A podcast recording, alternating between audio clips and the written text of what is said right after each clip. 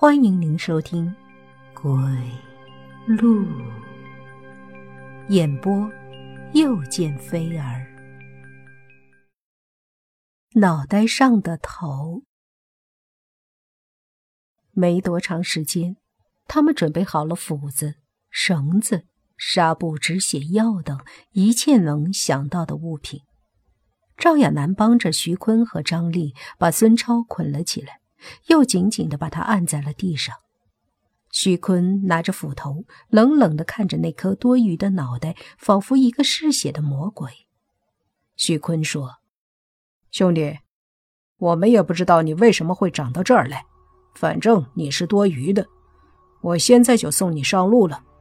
有朝一日你做鬼了，不要怪我们。”赵亚楠闭紧眼睛，只是死死地按着孙超的身体，不敢去看。猛然，他感觉脸上一湿，知道是鲜血溅到了自己脸上。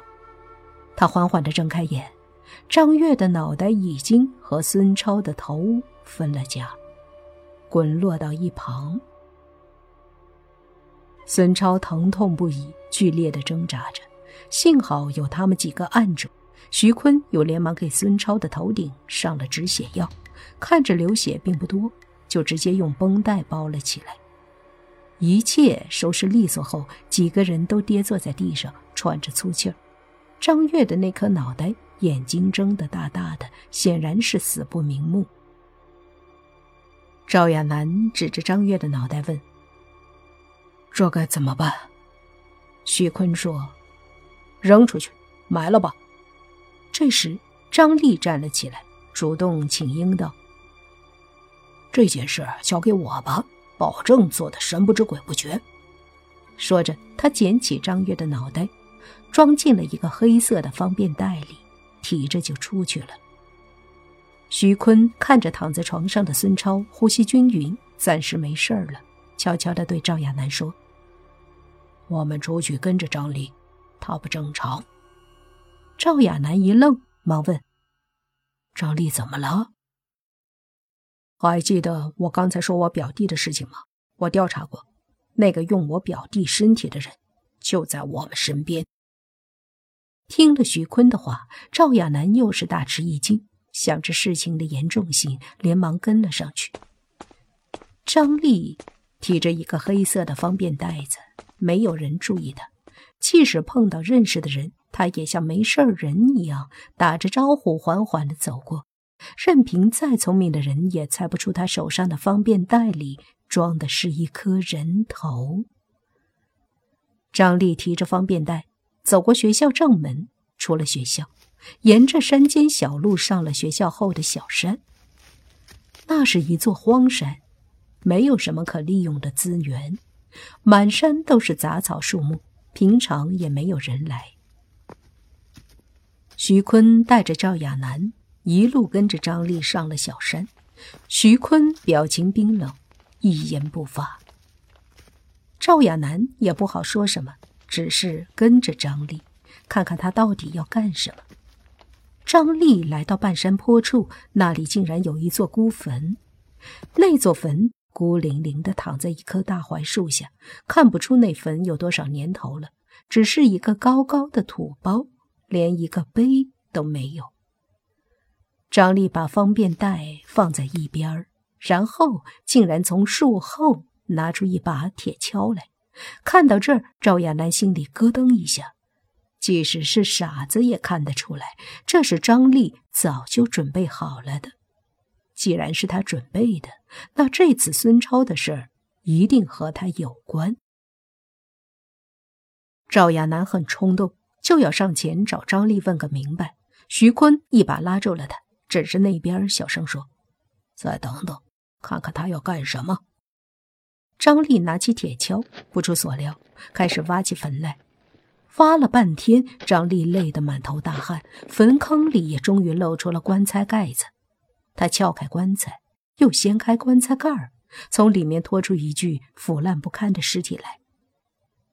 赵亚楠仔细看去，那腐烂的尸体竟然没有脑袋。尸体腐烂的气味顺着风吹到赵亚楠这边，让他不禁捏起了鼻子。只见张丽有条不紊地打开方便袋，拿出那颗张月的脑袋，拼接到那具尸体上去。片刻之后，那具尸体竟然动了起来，左右晃了晃脑袋，就像是在试着衣服一样。张丽好像是完成了任务，看到死尸活了过来，连忙向后退了几步，而那个复活的尸体则自己走进了棺材，任由张丽再次填上土，把它掩埋起来。看到这一切，赵亚楠心惊不已。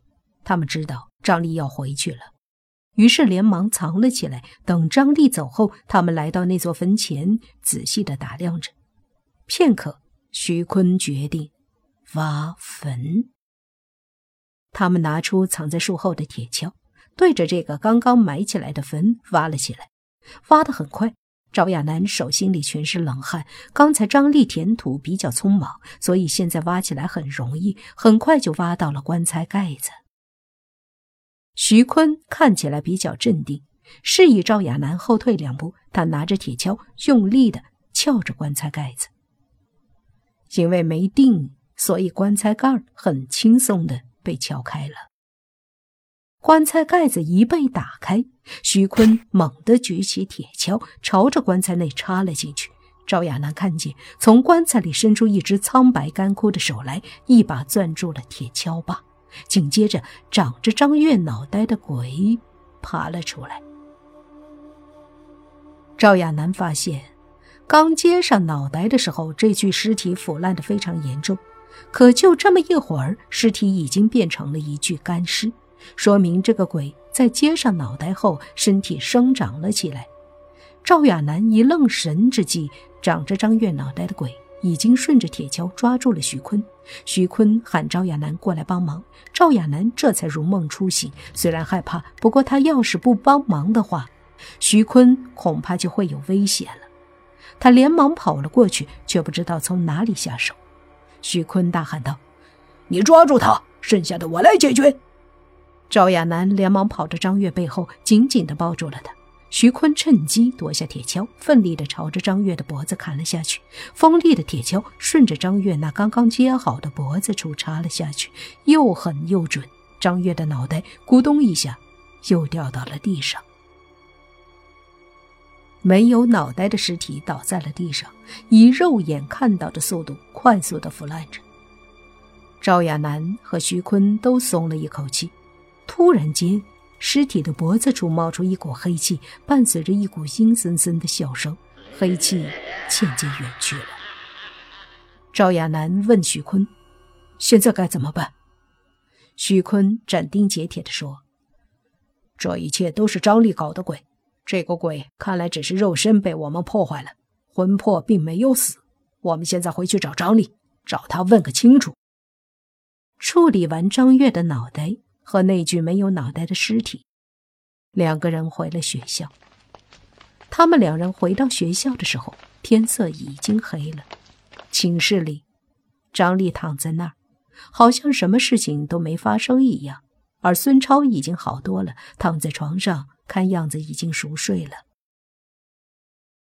赵亚楠走到张丽床前，推了推她：“你起来，我有事要问你。”张丽见是赵亚楠，眼中闪过一丝疑惑，但瞬间便恢复过来，问：“什么事啊？”赵亚楠并不隐瞒，说道：“关于孙超多了一个脑袋的事，你不想说些什么吗？你给死尸接头的事情。”我都已经看到了。张丽冷笑一声说：“哼，看到了又怎么样？这能说明什么？”坐在另一边的徐坤愤怒的走了过来，一把揪住张丽的领子，质问道：“孙超这件事是不是你搞的鬼？”张丽看了徐坤一眼，没有直接回答，而是反问。你们把我接脑袋的那具尸体怎么样了？徐坤冷冷的笑道：“哼，我们怎么会让你得逞？那个被你接上的头就被我们砍下来了。”说着，徐坤像是挑衅一般：“有本事，你再接一遍。”张丽嬉笑道：“果然是这样。不过我还是告诉你们吧，张月是我的弟弟，他是几年前死的，我很伤心。后来我在一个巫师那里找到了这个种魂的方法，打算试验一下，没想到真的成功了。我给孙月吃下了引魂药，顺利的把张月的魂魄种到了他的身上。”看着弟弟的脑袋长了出来，我知道这件事成功了，不过也只是成功了一半，因为我知道他的脑袋一定会被你们砍下去的。所以，孙超的身体对我来说只是一块试验田。今晚他还会回来的，这次的他的目标呀是你。哈哈哈哈哈！张丽指着赵亚楠。满脸狰狞，笑起来比鬼都要恐怖。